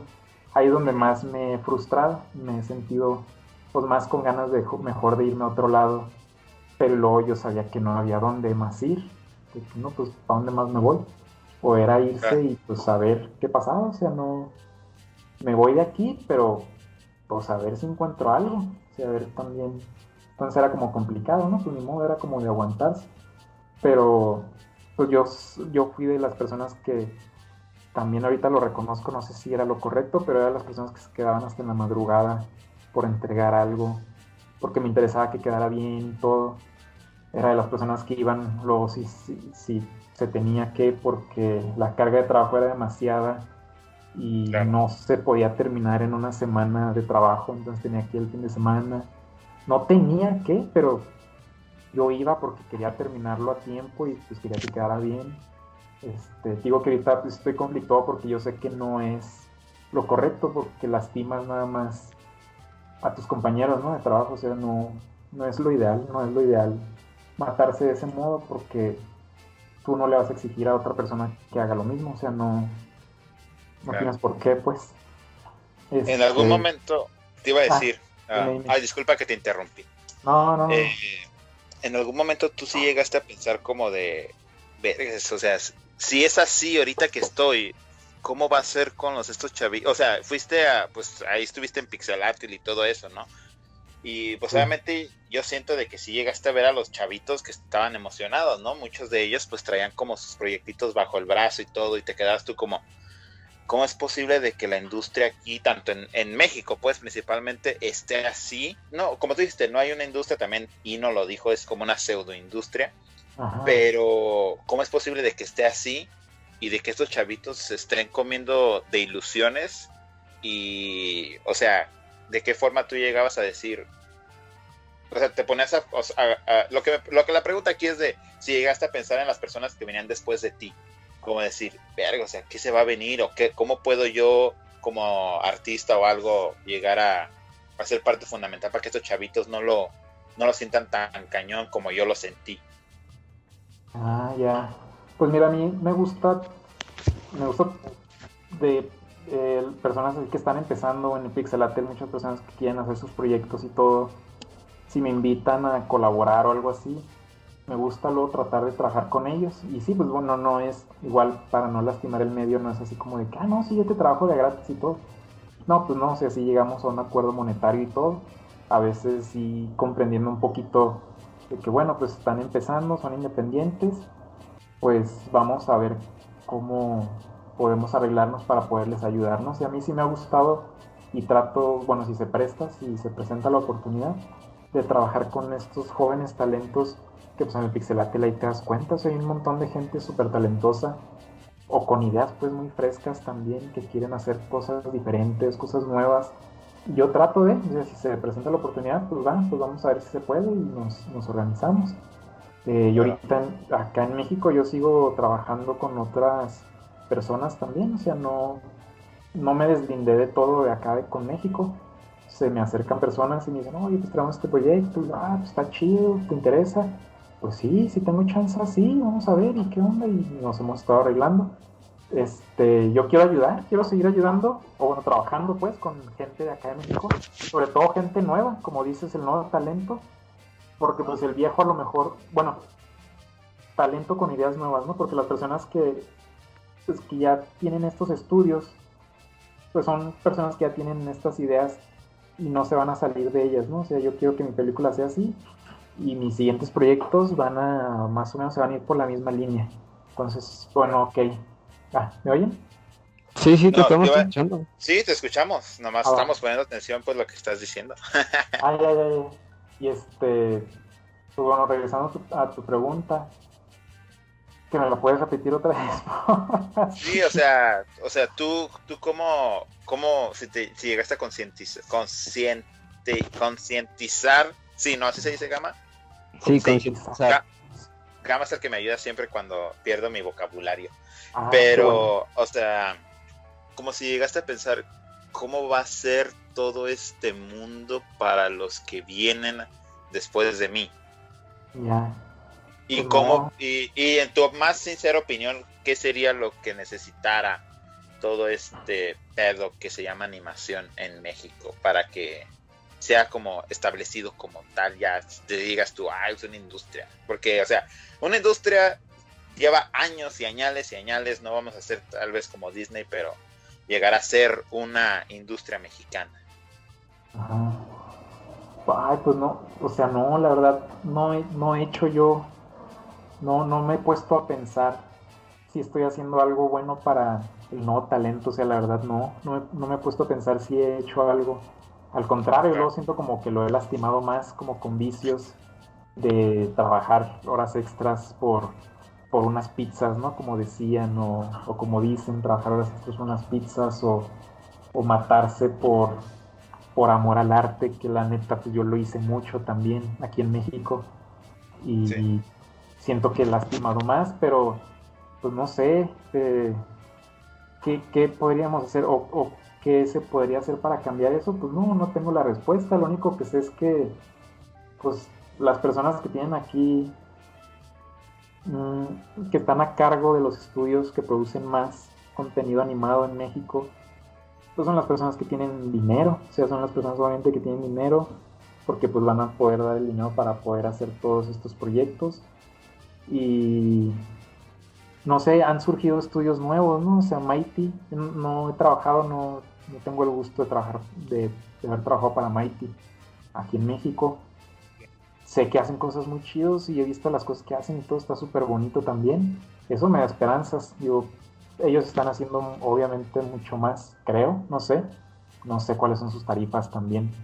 Creo que por ahí, por ahí también hay rumores como de que no son muy buenas, pero yo no sé. Pero veo que hacen cosas muy padres, veo que hacen cosas para Cartoon Network Latinoamérica. Ah, y bueno, pues está Cinema Fantasma también. Yo creo que ellos han hecho muchísimo más que, pues, que yo también, que para el nuevo talento, ¿no? Ellos están haciendo cosas muy bonitas, muy frescas, muy artesanal también. Ellos están rescatando todo esto y, bueno, no sé qué tan abiertos estén al nuevo, al nuevo talento. Este, Yo eh, di poquitas clases en Coco School, una escuela de animación aquí en México, en la Ciudad de México. Eh, no sé, no, siento que sea como el mejor maestro. Mis, pues así como hablo con ustedes, así como platiqué así muy, muy al tiro, pues así usualmente doy las clases, entonces siento como que, como que no, no, como que siento como que no me toman en serio, así como, este güey, ¿de dónde chingados sacaron este vato? Sí, pues así, este vato, no, yo pones al monito aquí y luego le das acá y ya, no manches, se mueve. Entonces, pues así como que no, pues no, no, no mucha, siento que no, no proyecto mucha autoridad para dar clases y pues la verdad es que yo fui autodidacta, o sea, todo lo que aprendí lo aprendí trabajando en Anima, eh, pues ni modo trabajando, tienes que hacer esta secuencia, ¿cómo lo voy a hacer? Pues bueno, a ver cómo le hago, copiaba mucho de lo que hacían otros, así que, ah, mira, este vato hace esto, pues yo voy a hacer lo mismo. De los libros también siempre he leído, trato de leer mucho sobre sobre storyboard, ahorita ya sobre guionismo también, sobre historias y así. Pues bueno, digo, ah, mira, esto se hace así, pues lo voy a hacer yo así también. Pues, si quisiera ayudar al nuevo talento, pues yo creo que dar clases o algo así estaría padre, pero se me hace tan complicado dar clases, o sea, se me hace tan complicado como que poder informar lo que hago yo, que, que me cuesta, sí, sí me cuesta, me cuesta muchísimo. Ahorita los domingos platico con una chica que quiere ser storyboardista, le mando saludos a la Kate también. Ah, saludazo. Saludazo a la Kate, con ella me hacen todos los domingos, pero pues es muy informal, es muy informal así de que pues le platico cómo trabajo yo, le traté de dar teoría también muy como más, muy formal también, pero pues creo que luego sí se satura uno mucho con tanta teoría. O sea, al, final de cuentas, pues es trabajar nomás, ¿no? se pueden sentarse y trabajar, que pues es luego como lo más, lo más difícil, ¿no? Pero bueno, ya siento que me desvío mucho de tu pregunta, pues, pues no, la verdad no. No, no, o sea, siento, que hasta, siento que hasta lo que acabas de decir nos sirve para, para poder agarrar cierto material para la pregunta. Eh, pero Gama, tú a veces siempre tienes una pregunta bajo el brazo, bajo la papada. Ah, a ver. Aquí. Bajo la papada. ¿Cuál papada? Si ah, ya pues... lo también. Oh, no, no, no tengo yo. Ah, este, bueno. Fíjate, ahorita de lo que estabas comentando, yo pienso que, como dices, que, pues, este, sí, es, sí, fíjate, tu, tu respuesta sí puede servir, pues, porque, como dices que estás enseñando a esta chava a ser estereobordista, pues, bueno, tú te estás prestando, ¿verdad? Tu conocimiento lo estás brindando para quienes lo, lo necesitan, entonces, pues si no ayudas tanto en la industria, pues estás ayudando y apoyando a quienes este, te lo piden, ¿no? Te buscan para hacer lo que tú haces y tú les brindas ese apoyo. Pues sí, trato de, digo, donde, dentro de donde cabe, porque llega un punto en el que ya, pues no, yo personalmente no siento que les puedo decir más, o sea, ya es así como de que pues, pues ya, siéntate a trabajar y muéstrame lo que tienes y pues yo te, pues te doy mis comentarios, ¿no? Y cosas así, pero llega un punto en el que ya no hay, no les voy a poder dar como el secreto, ¿no? Así de que, ay, ah, qué bueno, mira, qué bueno que te conectas hoy porque traigo el secreto para que te vuelvas acá bien pistola, ¿no? No, pues la verdad es que, pues, no, siéntate y trabaja y, ay, pues es que no he hecho esto, no, pues, pues hay que hacerlo. No, bueno, pues, pues no hay de otra. O sea, así ha sido mi carrera, o sea, sentarme a trabajar. Cuando entré a la familia del barrio, conocía Flash, la animación se hacía en Flash, lo conocía, pero no lo manejaba súper bien. Me, preguntaron, ¿manejas Flash para animación? Ah, sí, sí, sí, a huevo, sí. Ah, perfecto. Pues ya me estoy dando de topes ahí. Por fortuna, pues mis compas me ayudaron ahí a entenderlo mejor. Y así ha sido también, o sea, en Anima también empecé a hacer storyboard como me di a entender. Y luego de repente me hacen supervisor de storyboard y yo así de que, ah, chingado, pero pues bueno, vamos a buscar unos libritos, ¿no? Y unos PDFs acá en, en Taringa, ¿no? Y, vamos y, este, y así, y, y, trabajando con gente que es muchísimo más talentosa que yo, como les decía, o sea, ah, mira, este vato hace esto, pues se lo voy a robar. O sea, si este vato hace esto, que tiene muchísima más experiencia que yo, pues es porque sabe, ¿no? Entonces, pues también agarrando todo este tipo de cosas. Y eso me ha ayudado a mí, a estar dentro trabajando con gente muy talentosa, porque veo lo que hacen, veo cómo lo resuelven, y pues no me queda de otra más que yo, pues absorberlo, ¿no? O sea, robárselo, así vulgarmente se lo robo y lo incorporo a mis herramientas también. Entonces, pues sí, trabajar. Sí, sí, sí. Si sirve de algo, pues lo, tomas. Exactamente, pero pues yo sé que no, no todos tenemos nuestro camino diferente, ¿no? O sea, para mí ese ha sido mi camino, trabajar desde el principio y, o bueno, desde que, desde que traté, pude, y, y seguir trabajando y seguir aprendiendo, pero como les decía, pues yo soy empleado, hay personas que quieren hacer sus propios proyectos y eso está súper chido también y yo los respeto un montón. Las personas que hacen cómic también. se me hace muy padre tener las personas que hacen cómic. Y... ¿Y tú no te has pensado en meter en el mundo del cómic? Pues ya sabes hacer storyboard, ¿no? Entonces yo pienso que ahora ya se te puede hacer un poco más fácil. Sí lo he pensado, pero como que le saco luego.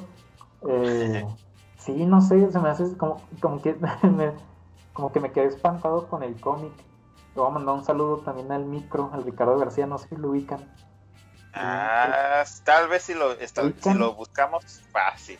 Ah, es un artista de cómic súper talentoso aquí en México y ya puedo decir con mucho orgullo que también lo considero amigo. Espero que me considere el amigo. Espero micro, si no, discúlpame por hablar más, pero ese vato tiene un trajo bien bonito y también fue una inspiración muy grande para mí durante mi crecimiento como artista y todavía. Eh, a él lo conocí y, vi sus páginas y dije, no, está, está empezado. Pero no, cómic como que a mí me, como que me da miedo, no sé, como que me saca de onda así como una página. Siento como que no puedo comunicar lo que quiero eh, al contrario de un storyboard o un animatic, ¿no? O sea, en animatic le puedo meter audio, le puedo poner animacioncita y todo y siento que se va a comunicar mejor que un cómic. Ya, ya estoy muy acostumbrado al storyboard. Y en cómic, pues bueno, tú estás haciendo un cómic, ¿no, Gama? Por lo que escuché en tu entrevista. Sí, de hecho, este, el cómic de, del Sereno, que pues bueno, como ya hemos escuchado eh, en muchas entrevistas aquí, como buenos mexicanos, ahora nos vamos por el, el ámbito del misterio y, el horror, ¿verdad? Entonces, pues sí, ando en eso que está chido también y pues bueno, por lo que tengo fresca tu entrevista de que son leyendas de Aguascalientes, pues, está súper chido porque manches aquí en México tenemos un montón de cosas en sí, cada estado, que ¿no? siquiera agarramos. Ajá, que no agarramos pues en México, en la Ciudad de México, pues ahí está muy centralizado todo el rollo, ahí están los estudios de animación y pues todo como que ronda alrededor de lo que pasa ahí, ¿no? De la Liga de los Cinco es un ejemplo que yo cuando me gustó la Liga de los Cinco me gustó mucho y dije, esto está, muy, chido. Sí, está muy chido, ojalá siga, pero estaría padre que se pasaran como diferentes estados, ¿no? Así que ahora creo que termina con algo así como de que hay una hay una culebra gigante comiéndose el, el muro de Trump o algo así, creo que termina la película. y estaría poca madre, estaría poca madre que ahora se vinieran acá al norte, la Liga de los Cinco, y tuvieran sus aventuras aquí en el norte y pues con cosas de acá del norte pues que los burritos o que los coyotes que cruzan a los indocumentados o cosas así como muy locales como lo hicieron en la Ciudad de México pero pues ahora en diferentes estados eso estaría muy chido pero pues bueno a ver qué pasa también es, es difícil Sí, a veces también es por la parte de la, del recibimiento de las de los de la audiencia, ¿verdad? Porque pues sí puedes hacer una, una un cómic chingón, una película chida y que digas tú, ah, no mames, o sea, tú como trabajador, como dijiste tú, Ana y Bruno tenía un guion excelente, pero el recibimiento de las personas fue como bastante. Yo diría que fueron como muy duros con la película, porque a veces como que la raza ya está acostumbrada a tener un cierto tipo de material que consumen y el momento que les dan algo nuevo como que le hacen el feo de repente. Y ya después pues se empieza a volver como casi casi un gusto culposo. Y yo creo que lo de Ani Bruno que sacó mucho de onda fue pues retratar todo esto de la locura, ¿no? O sea, sí lo de la esquizofrenia y todo esto sí fue como para una película infantil. Eh, o bueno, para toda la familia, no necesariamente infantil, para toda la familia sí fue así como de que, oye, pero como que esquizofrenia, como que electroshocks. Bueno, si es que no, el público que no ha visto a Ana y Bruno, pues trata sobre un manicomio, hay cosas mucho de manicomios eh, y de electroshocks y de gente que tiene alucinaciones y todo. No sé si eso fue lo que sacó de onda o del o el lado también de pues de la muerte, ¿no? De, que hay muerte, hay todo este tema de la muerte involucrada. No quiero spoilorear la película, pero pero no sé qué haya sido lo que asustó o lo que espantó, porque pues el Día de Muertos, la cultura de la muerte aquí en México es, pues es muy padre, ¿no? O es muy vista como con mucho cariño, según yo. Sí, pues pienso que también ah, ah, puede ser que hay gente que no le gusta la estética de los personajes, porque pues como vimos con Rango, ¿no? Que ya ves que los personajes estaban bien extraños, pero gustó, ah, pero sabe, como que ya ves que están acostumbrados a los personajes bonitos, a, a lo que está estéticamente bien. Yo pienso que a lo mejor eso, eso tampoco les gustó, yo puedo pensar, ¿verdad? Pues fíjate que sí, puede haber sido por ahí también, pues la bronca de eso ya, ya fue más por por otra cosa que porque no, no lo hayan querido hacer bonitos. Digo, a mí me gustaron los diseños, están muy bonitos.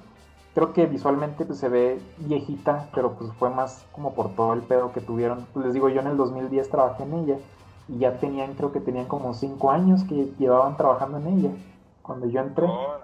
Entonces tenían un montón de tiempo y, y, el primer render que vi fue como un año después, creo. Eh, ahí en el estudio nos dijeron que pues, los que pudiéramos ir para ir a ver el render y todo, pues fui. Y no, pues yo sí me, me sorprendió un montón. Dije, no manches, esto se va a ver súper bonito. Qué chingón. Pero bueno, pues ya salió hace dos años. Pues la tecnología avanza también así descontroladamente. Pues sí se ve ya viejilla, ¿no? Y, y sí, pues a lo mejor los diseños no fueron del gusto de todos. Este, el, el, Carlos Carrera, el director, tiene como un estilo muy particular, ¿no? No sé si han visto el corto de, del héroe en su cortometraje. ¿Lo han visto ese? Creo que no. Creo que no, pero ahí yo lo voy a guachar. Ahí está en YouTube, sí, chequenlo. El, héroe se llama, es, un corto. El héroe, muy bien. Y van a notar mucho el estilo de Ana y Bruno en ese cortito. Tiene un estilo como muy, muy particular. Sí, pues no va a ser el agrado de todos, pero pues no sé, o sea, esto debería de ser lo de menos. Pero volvemos es más con la historia. Sí, volvemos a lo de lo que les decía ahorita de, de Anima, que en Anima artistas hay montones súper talentosos. O sea, en, eso Anima no flaquea para nada. En el arte y todo eso no flaquea. En lo que flaquea es el contenido y se nota, o sea, la gente pues las va a ver al cine una vez y ya. Porque pues se aburren, las personas se aburren o, no les causa gracia. Usualmente es de que se aburren. Porque, Son como pues, las películas son como las comedias ahorita, ¿no? Que están saliendo a cada rato, que sale cada, eh, cada año salen como cinco comedias románticas. Ándale, sí, como les encantan esas comedias románticas que pues, se sienten como muy refritos de películas estadounidenses también, ¿no? Se siente muy el refrito. Y algo similar. Puro, dale, dale, con puro iba a poner. Puro Aparte, siento que algo similar pasa con las animadas. También agarran como historias que quieren, como que sean a los extremos, ¿no? Historias que quieren abarcar para todo el público, pero se siente como un refritote muy cabrón de cosas que ya hemos visto en producciones estadounidenses. O se van para el otro extremo de hacerlas súper super nacionalistas, ¿no? También. Y claro. nomás los van a entender, o sea, y de a plano aquí en el país de la, del país de México, nada más los van a entender los de la Ciudad de México, ¿no? Entonces es como los dos extremos muy grandes este como que no hayamos, no hayamos, las leyendas yo creo que eso funcionó también, o sea, sí se mantiene muy latino, se mantiene con todo este saborcito latino, pero estuvo muy bueno el pino ese de que los monitos se van que a Japón, que a otros países, ¿no? Creo, a, Grecia. Fue, como, fue, fue más como para un, para poder abarcar un cierto tipo de público ya más internacional. Porque hasta fans en Japón y todo ese pedo hubo. Sí, eso, eso estuvo, eso fue como un súper buen tino. Y siento que aquí todavía no llegamos, no llegamos como en cuanto a largometrajes. Es que serie también, pues serie tienes 12, 13 capítulos para contar una historia. Puedes desarrollar mejor el personaje, ¿no? Pero en largometraje es un poquito más difícil. En largometraje tienes una hora, hora y media para contar algo. y tienes que rápido a- a- eh, desarrollar el arco de tu personaje muy bien en esa hora, hora y media. Este. Pero sí, siento Para- que todavía- o sea, sí, dale, dale. Iba a decir, y pa- para eso se necesita un buen guion. Exactamente, o sea, necesitamos un buen guion. Y hay rumores ahí de gente que, que ha, ha pichado guiones muy buenos en algunos estudios de aquí de México, y, pero pues quieren cobrar bien también. Y luego pues es bastante, eso es lo que hace un poco difícil para que los, los que están saliendo en esto pues agarren ganas y valor, ¿no? Te iba a decir, eh, pues ya estamos casi casi llegando al final de este episodio. Ah, Que pues yo la verdad me la estoy pasando muy bien. Me la he pasado bastante bien con todo lo que nos has dicho, con tu trayectoria y de pues los comentarios que tienes acerca de los temas en general, de cómo es el contraste entre trabajar en México y trabajar en Estados Unidos. Eh, pero ya para cerrar, ¿tú qué le podrías decir a los que están estudiando ahorita animación? En México principalmente. ah, ok. Pues bueno, o sea, ahorita todo esto que he estado platicando ha sido desde mi punto de vista, ¿no?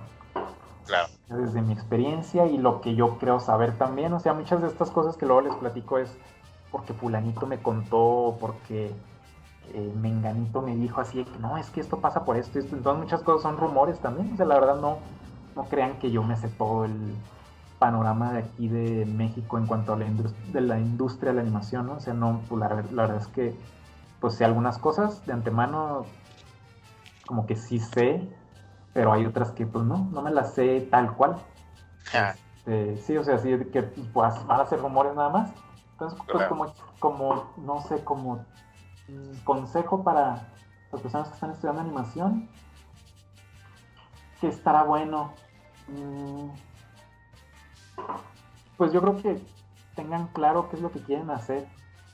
Porque yo empecé queriendo hacer animación, pero lo que es animación, o sea, animar al personaje, darle vida, que actúe y todo esto. Eso era lo que yo quería hacer. Después eh, hice un poco de eso acá, bueno, allá en la Ciudad de México. Y luego me enamoré del diseño de personajes. Dije, no, esto es lo que me gusta, quiero hacer diseño de personajes. Y luego ya después entró el storyboard y dije, no, storyboard es lo que quiero hacer, ahora esto es lo que me late.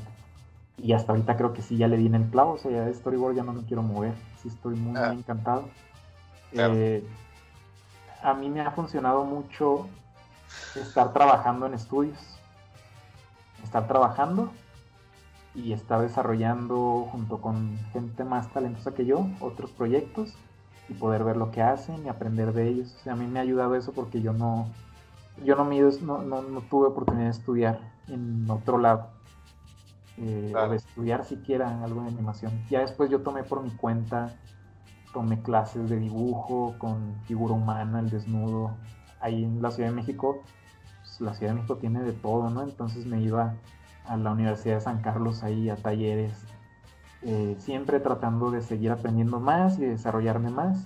Entonces, pues yo creo que esa sería mi recomendación, o sea, saber qué es lo que quieren hacer, echarle los kilos a eso, se vale también, se vale si más adelante van a cambiar de opinión, no va a haber bronca, pero que se sigan, des- que se sigan desarrollando, o sea, no, no se queden nada más con lo que les enseñan en la escuela, uno mismo también se tiene que desarrollar solo, tiene que buscar ahorita con internet, ¿no? Un montón de cosas en internet.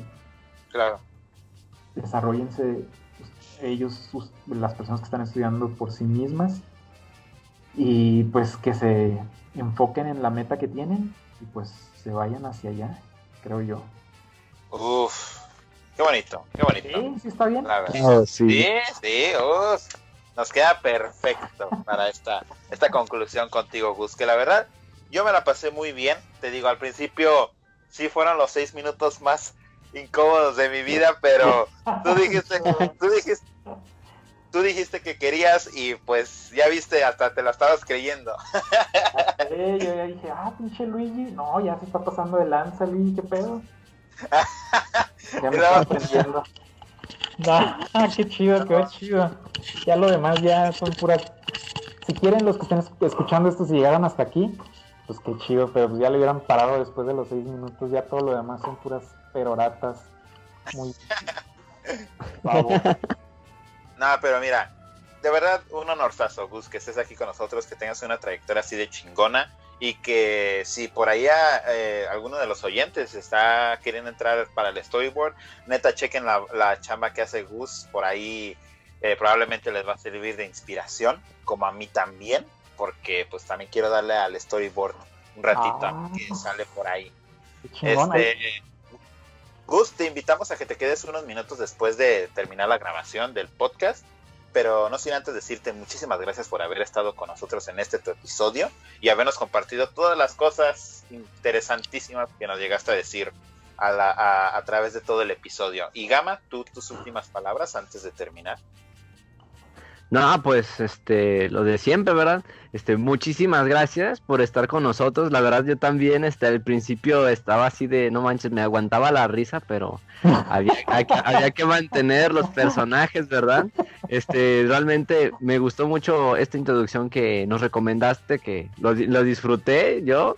Este, bueno, todos lo disfrutamos, este, los, los tips que nos, acabas de dar pues para los, las nuevas generaciones de, animadores, para quienes nos vayan a escuchar, este, y pues aquellas experiencias que, que, tuviste en Anima, en un huevo cartoon, este, pues la verdad siempre es un gusto tener que escuchar este estas historias de trayectoria, pues porque como sabemos todos, todos somos diferentes, pero todos vamos con la misma finalidad, ¿no? De, de hacer animación, de ser artistas, este, algunos quieren ser reconocidos, otros no, pero la pasión nadie nos las quita de ser artistas. Eso mero, como crear, crear la emoción que a ti te causó emoción, ponle que a mí me causó emoción la de Kung Fu Panda, ya estaba grande yo, pero cuando vi la de Kung Fu Panda así dije, no manches, salí bien inspirado del cine. Esa es como mi tirada que me gustaría que otras personas se inspiraran con chamba mía también que salieran de, que, que, vieran Jinx, que, vieran Jinx en YouTube y dijeran, no manches, está bien chido Jinx. Ah, pues para mí ya diría, pues ya, ahora sí ya. Eso era ya la hice. Ajá, causar emoción en otras personas, eso, que se diviertan, que se emocionen. Esa es mi tirada, esa es mi tirada y pues ojalá ah, en algún punto lo logre, ojalá. Pues muchas gracias. Ya, a nosotros ya, ¿eh? A nosotros ya nos inspiras. Ah, qué bonito. Ah, muchas gracias. No, pues muchas gracias por invitarme también, oigan, está chido su canal, está, está muy buena la iniciativa que tienen, como más tranquila también, más este relajada, ¿no? Este, se siente, pues, se siente chidillo platicar con ustedes, se siente más, más tranquilón, más como si nos estuviéramos, ya, como si nos estuviéramos echando unas birrias, ¿no? Ahorita que no se puede. Si se pudiera, pues igual hasta veíamos cómo nos, nos conectábamos en persona, pero si no, pues así está súper chido, muy relajado. En algún, en algún futuro se va a armar, Vas a ver que sí. ¿Te imaginas? un, un, podcast así pisteando, hombre, ahí sí se pone chido. Pues una, una, vez terminando el capítulo te vamos a platicar qué idea traemos por ahí, pero hasta aquí quedó ah, este episodio. órale, órale, Con pues, capítulo 5 de animación de peso. Chavos, cuídense mucho, gracias por habernos escuchado hoy, lávense la mano, eh, usen cubrebocas y no salgan si tengan que salir. Así que nos vemos para el siguiente episodio. Adiós. Nos vemos.